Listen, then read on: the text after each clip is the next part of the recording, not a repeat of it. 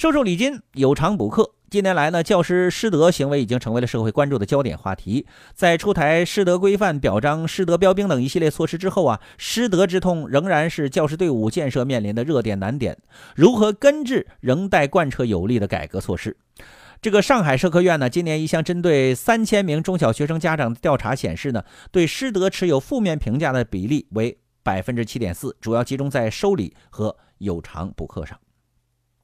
说到这个逢年过节呀。是不是要给老师送点礼，成为了很多家长的心病。你说送吧，担心老师不收，也担心给老师留下不好的印象；不送吧，又担心别人都送了，就自己不送啊。老师给自己家孩子穿小鞋。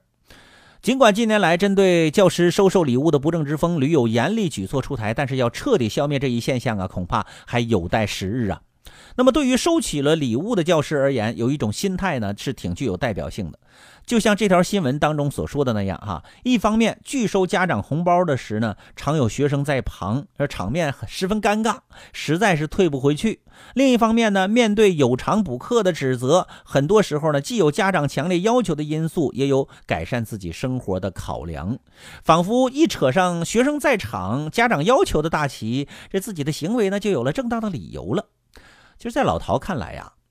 这不过是一种矫情，明知自己的行为不当，却还要找来遮羞布的心态在作怪。在孩子面前退换礼物，正是一场加强规则意识的正面教育啊！即便顾及家长脸面，也可以先收下，再找机会退回去。那么，至于家长强烈要求补课，更不是老师校外有偿补课的理由。家长有提升学生成绩的需求可以理解，但老师首先应当尊重法律法规，尊重教育公平，这是当老师的基本职责。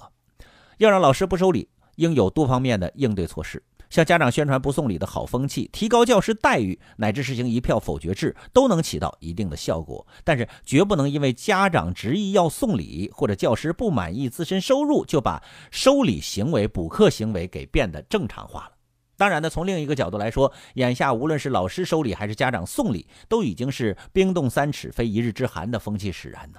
一刀切禁止，可能让收礼啊送礼转为到地下，变得更加隐蔽。或许采取循序渐进的方式更具有可操作性。比如呢，先效仿很多国家，明确规定送给教师礼物的价值不得超过一个较低的价值啊，否则呢就会严厉惩处教师。当老师和家长呢都慢慢的形成了习惯之后，再将送礼之风呢彻底刹住，我想这样的成功几率那就会大了很多。